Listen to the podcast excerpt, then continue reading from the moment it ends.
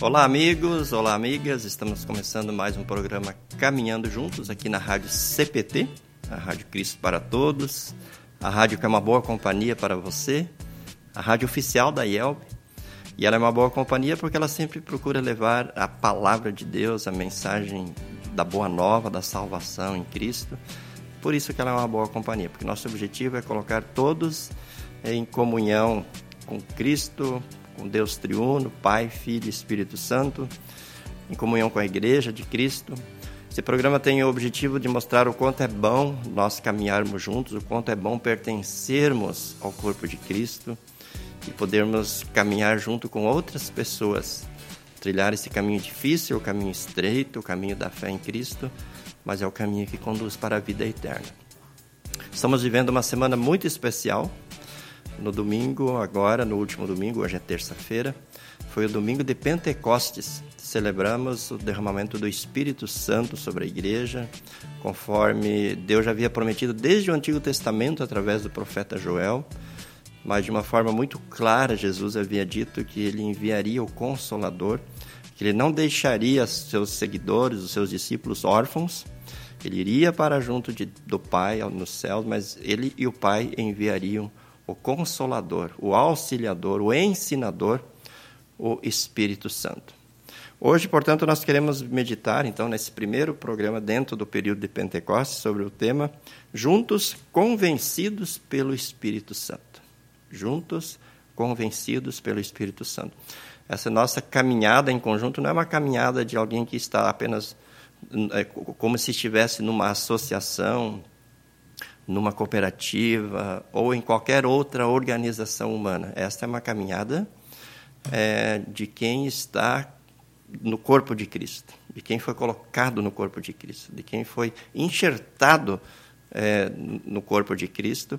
E essa é uma obra do Espírito Santo. Então, o nosso tema, juntos, convencidos pelo Espírito Santo. Que Deus nos abençoe nessa nossa reflexão, nessa nossa meditação, nesse dia. Um abraço para você que nos acompanha nesse horário que nós estamos apresentando o programa.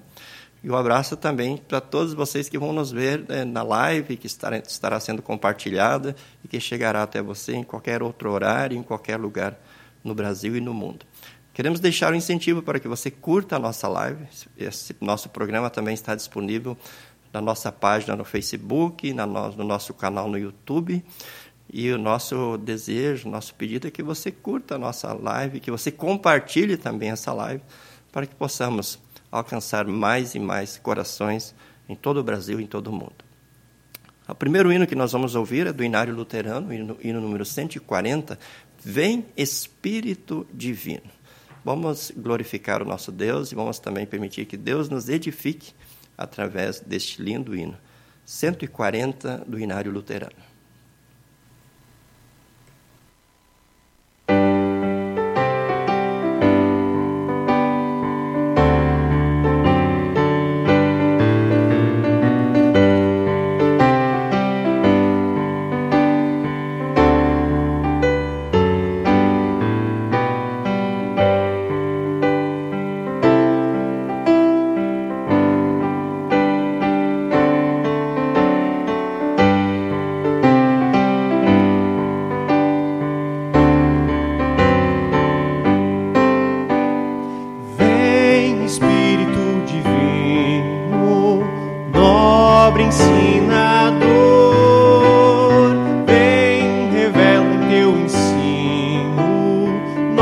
nosso redentor.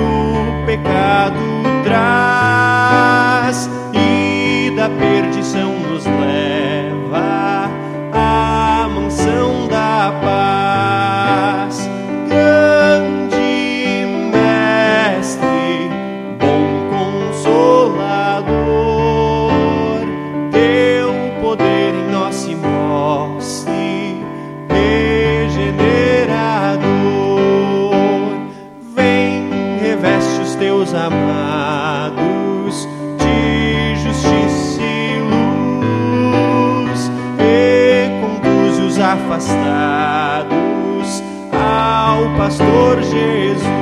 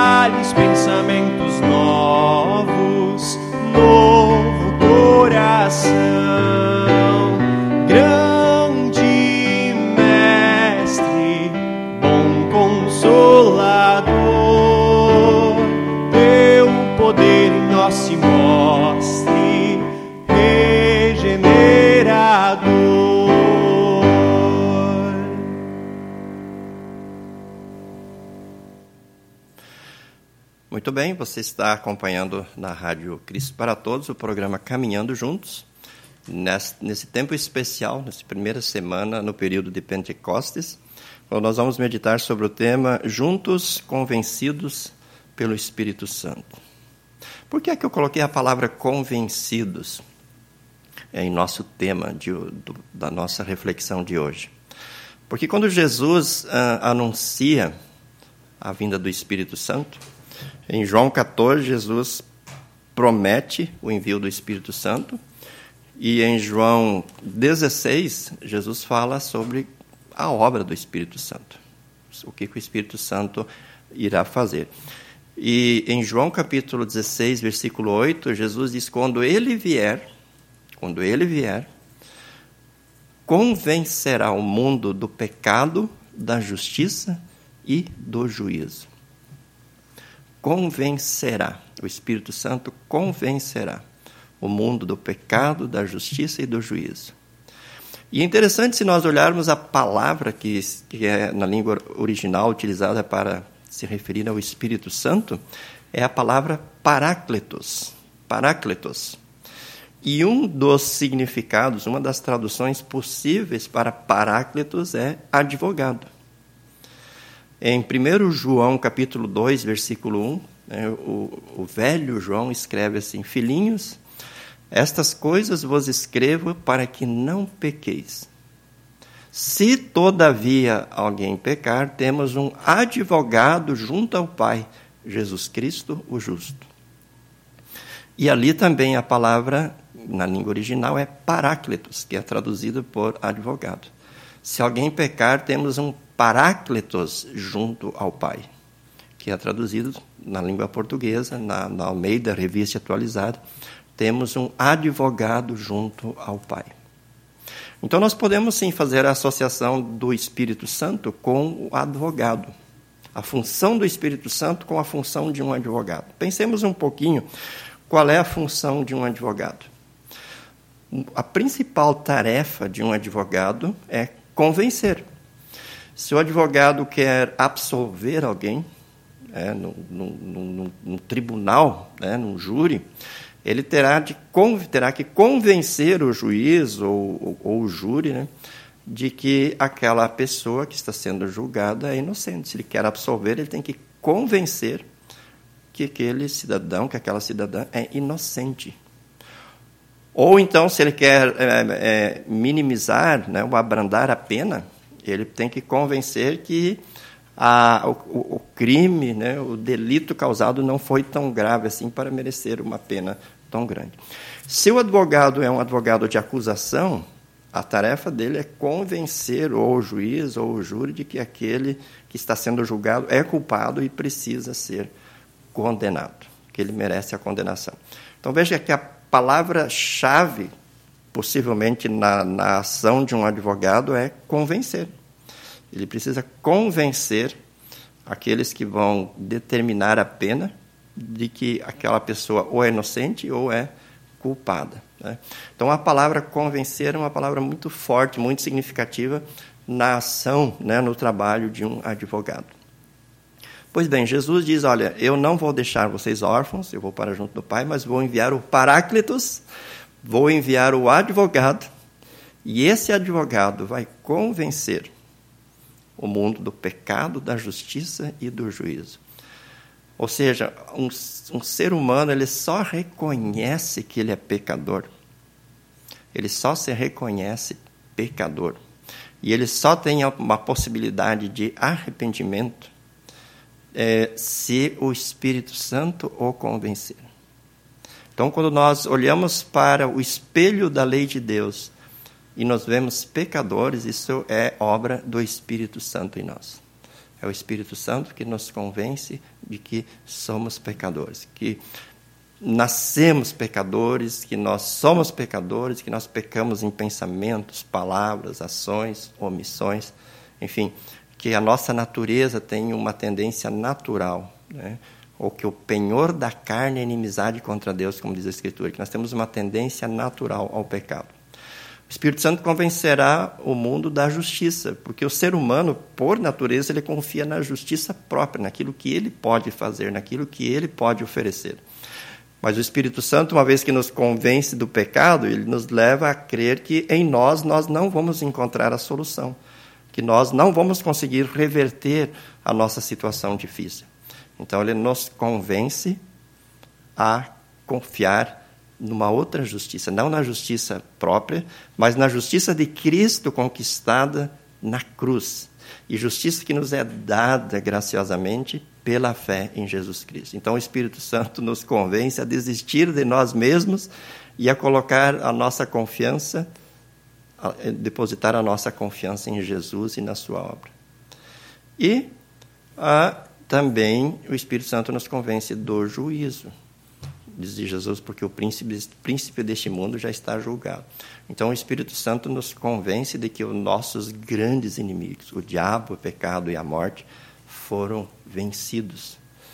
Já foram vencidos e serão definitivamente destruídos no, no grande dia é, da volta de Cristo. Aqui nesse mundo ainda nós convivemos né, com a nossa natureza pecaminosa, com o mundo, é, com Satanás que que nos rodeia como um leão que ruge procurando alguém para devorar, mas o Espírito Santo nos convence de que em Cristo a vitória está assegurada, a vitória está garantida.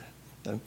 Então, é, observa, queridos irmãos, que a vida cristã é uma caminhada nessa perspectiva, na perspectiva é, de alguém que foi convencido pelo Espírito Santo e que foi colocado então numa comunhão que não é uma comunhão meramente humana. Não pode ser comparado a uma associação, uma cooperativa ou qualquer, ou qualquer outro grupo humano. A caminhada cristã é num grupo é, espiritual, espiritual, porque o Espírito Santo convenceu todos os indivíduos daquele grupo, daquele, daquela, daquela, da igreja, a confiar em Jesus, a reconhecer seus pecados, a confiar na justiça de Cristo e caminhar então nessa perspectiva da vida eterna, sabendo que o príncipe desse mundo já está julgado e que Jesus vai voltar para o grande julgamento e levar para junto de si todos os que foram salvos, que são salvos por ele. O, o relato do Pentecoste nós encontramos em Atos capítulo 2. Nós vamos, no capítulo 2, encontrar um relato muito bonito de como aconteceu o Pentecostes. Lembrando que Pentecostes já acontecia no Antigo Testamento. Essa já era uma das festas do Antigo Testamento. Era a festa da colheita, que acontecia 50 dias após a Páscoa. Pentecostes vem de Pentaconte, que significa exatamente 50. Era 50 dias após a Páscoa do Antigo Testamento que se marcava a festa da colheita, que era a festa do Pentecostes. Ela também era conhecida como a festa das semanas, porque dava sete semanas mais um dia após a, a Páscoa. Também é chamada no, no Antigo Testamento de festa das primícias, porque se fazia a, a colheita, era a festa da colheita, e, a, e a, a primeira parte da colheita era oferecida para Deus em oferta. Então ela tinha vários nomes no Antigo Testamento e foi exatamente nessa festa quando o povo vinha assim em grande número de várias nações para Jerusalém, porque era uma festa muito tradicional, muito forte, talvez a maior festa do Antigo Testamento, pois foi justamente nesse nesse dia, que era 50 dias também após a ressurreição de Jesus, que aconteceu a, a, o derramamento do Espírito Santo. O Espírito Santo foi derramado sobre os discípulos em forma de língua de fogo. Eles falaram aí pelo menos 15 ou 16 ou 17 línguas diferentes a partir disso. As pessoas que estavam em Jerusalém os ouviam falar cada um na sua língua materna. Alguns acharam que os discípulos estavam bêbados. Pedro tomou a palavra, fez uma bela pregação Falou: olha, o que está acontecendo é o que foi profetizado pelo profeta Joel. O Espírito Santo foi derramado sobre, sobre nós. E a partir de, da, dali, então, Pedro a, a, anuncia Jesus. Anuncia Jesus para aquela multidão que estava diante dele. E o resultado né, dessa pregação nós vemos no versículo 41, Atos 2, 41. Muitos acreditaram, muitos creram na mensagem de Pedro e foram batizados. Naquele dia, quase 3 mil pessoas se juntaram ao grupo dos seguidores de Jesus. Quase 3 mil pessoas foram batizadas naquele dia.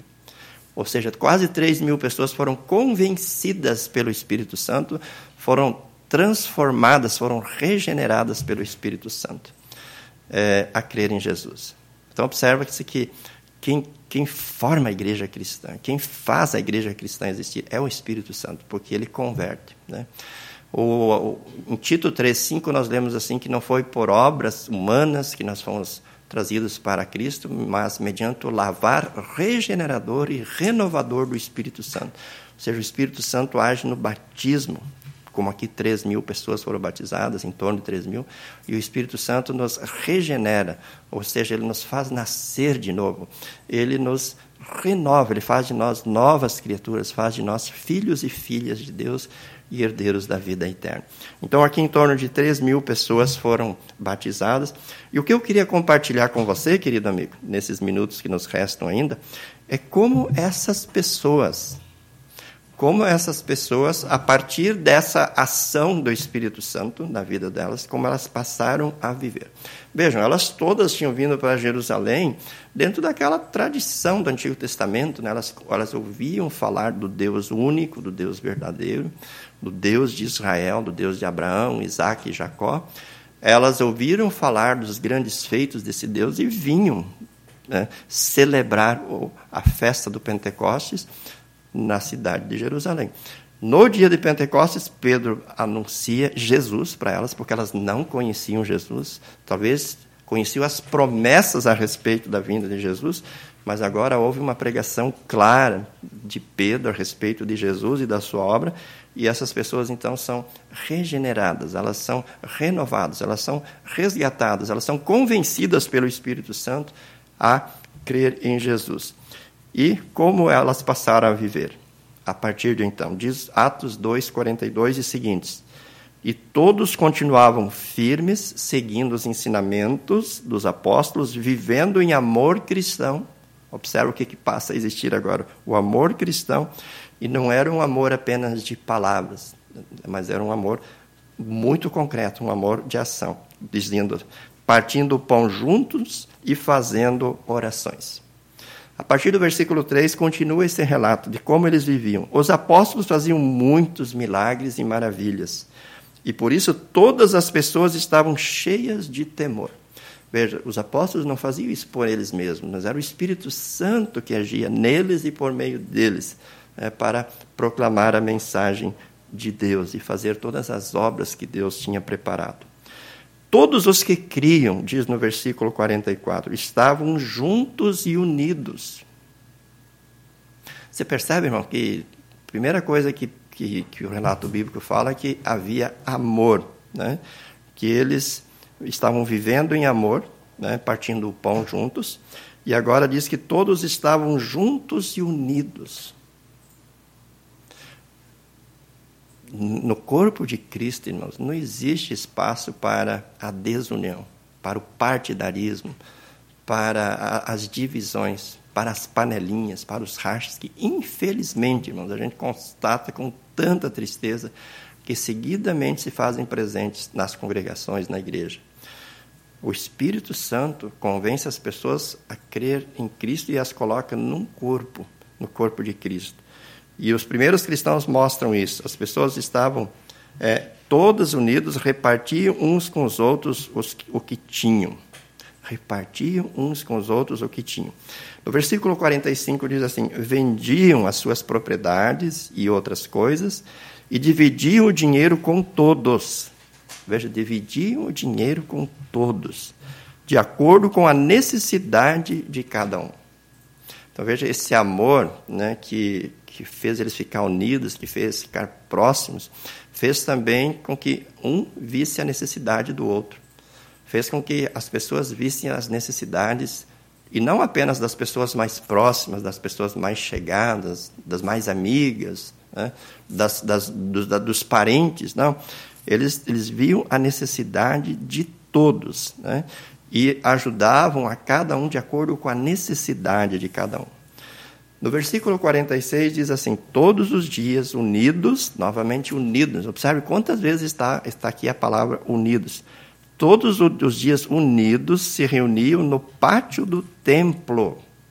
Então, isso é uma outra característica do povo cristão.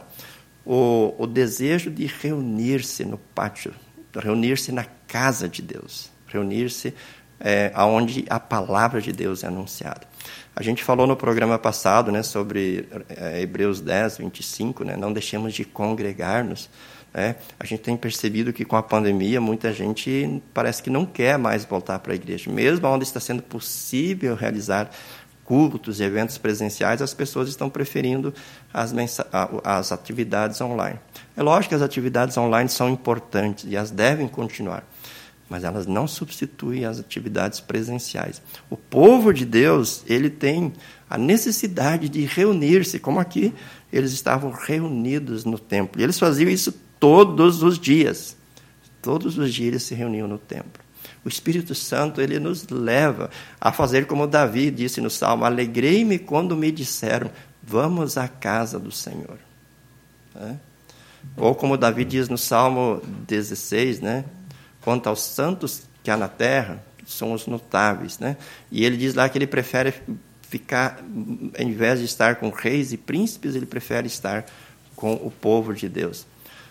E, e existem muitos outros textos onde Davi mostra, e, e os salmistas mostram, né, o quão é importante estar na casa de Deus. O Salmo 84 deixa isso muito claro.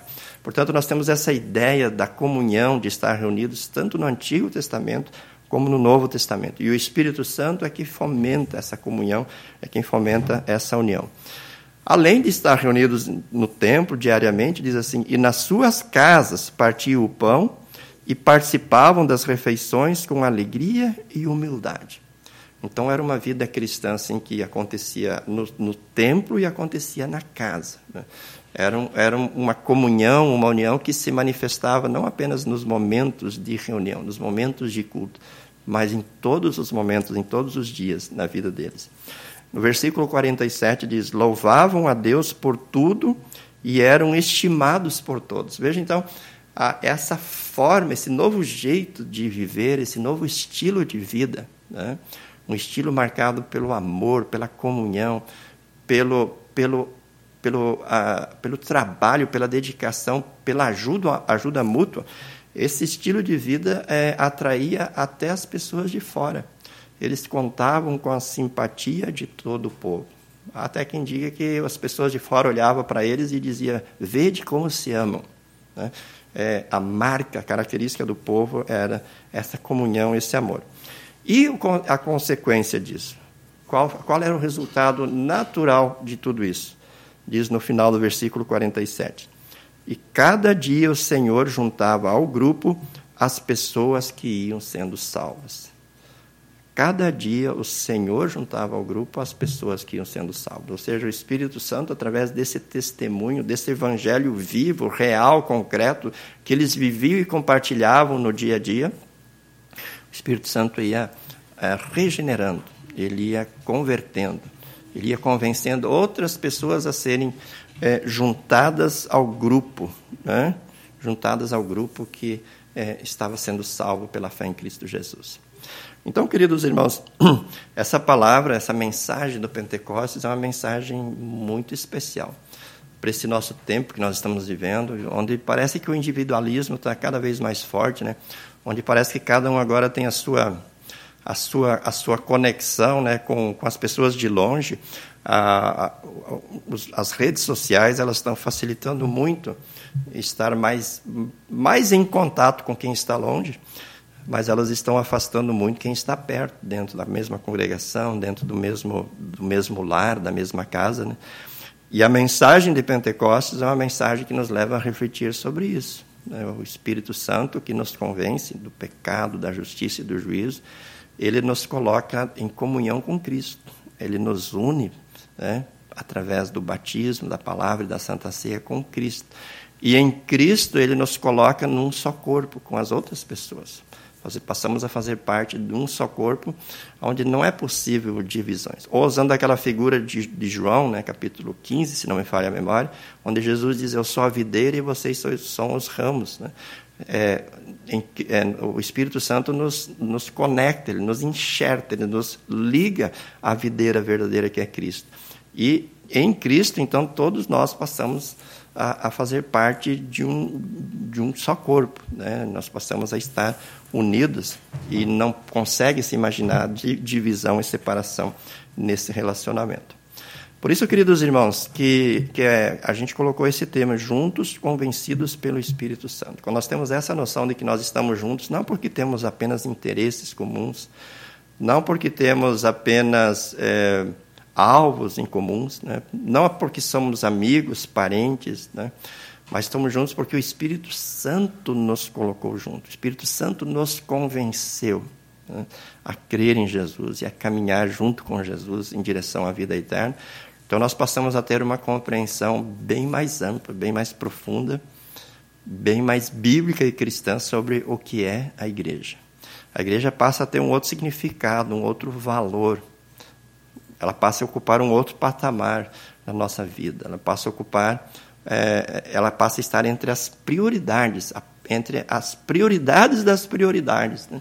Porque é na igreja que nós somos unificados, unidos, né? colocados em comunhão com Cristo e com os seus, a sua igreja, com seus seguidores, né? com todos os que creem e somos conduzidos nesta comunhão para a vida eterna. Né? Quando a gente lembra lá do Apocalipse que se fala da vida eterna, né? aí nós temos aquela visão da noiva, né? É, ornamentada, né? Preparada para o seu noivo. E é a igreja. Né? São aqueles que foram lavados no sangue de Jesus. E foram lavados no sangue de Jesus aqueles que foram receberam a ação né, do Espírito Santo em suas vidas. Por isso, queridos irmãos, que o nosso trabalho seja sempre um trabalho de unificação. Que nós trabalhemos sempre pela união, pela comunhão. Que nós permitamos que o Espírito Santo nos convença né, de que nós, não adianta lutar pelo, por aquelas coisas que nós muitas vezes teimamos, que muitas vezes são fruto do pecado. Né? A teimosia, né? a perseverança é fruto do, do, da ação do Espírito Santo. Agora, a teimosia nas, nas, coisas pequenas, nas coisas que desunem, nas coisas que atrapalham, isso é a ação do, do pecado em nossa vida, da nossa velha natureza. Todas as coisas que nós fazemos que causam desunião no povo de Deus não são do Espírito Santo são da velha natureza pecaminosa, que, que muitas vezes, por, por tentação, por ação do inimigo, né, a, acabam a, levando a, a, igreja à desunião. Né. Mas se nós pensarmos na mensagem do Espírito do Pentecostes, nós vamos ver que a ação de Deus e o relato de como viviam os primeiros cristãos é um exemplo disso. A ação de Deus através do Espírito Santo nos leva para a união para a comunhão, para uma aproximação em Jesus e por meio de Jesus, uma aproximação e a comunhão com as pessoas. Que essa mensagem nos leve a uma reflexão, que essa mensagem nos, nos leve a reconhecer muitas coisas que precisam ser corrigidas e modificadas em nossa vida, e que o Espírito Santo nos convença de forma definitiva a nos unirmos em Cristo Jesus pela fé e em Cristo nos unirmos com o seu povo e caminharmos juntos em direção à pátria eterna. E que nessa caminhada as pessoas vejam o quanto nós estamos juntos, o quanto nós estamos unidos E que Deus, assim como fez lá na igreja primitiva, faça hoje, faça no, no futuro. Que Ele dia a dia vá ajuntando ao grupo, agregando ao grupo aquelas pessoas que vão sendo salvas pela fé em Jesus Cristo. Deus conceda que nós consigamos viver essa realidade do Pentecostes hoje e durante toda a caminhada da igreja cristã até a volta de Jesus. Amém. Que a graça de nosso Senhor Jesus Cristo, o amor de Deus Pai e a comunhão do Espírito Santo esteja com você e a sua família hoje e sempre. Amém. Forte abraço para você, um forte abraço para a sua família. Deus Espírito Santo habite ricamente em seu coração, que ele ilumine a sua vida e que ele conduza você e a sua família sempre aos braços de Jesus e à comunhão do povo de Deus aqui neste mundo. Nós encerramos o nosso programa com o hino Ó Vem Espírito de Amor. Hino maravilhoso, é o hino número 133 do Inário Luterano. Que esse hino também seja para a glória de Deus e para a edificação sua e de todos que nos acompanham. Até o nosso próximo programa. Fiquem todos com Deus. Tchau, tchau.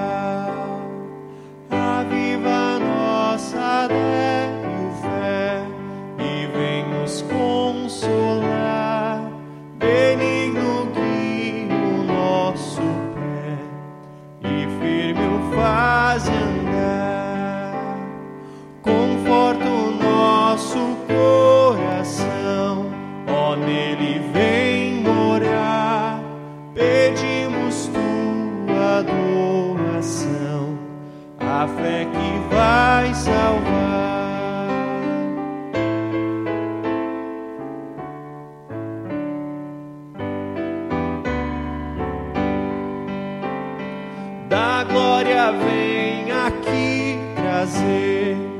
a vida, graça e luz, aplica todo o meu viver, a redenção.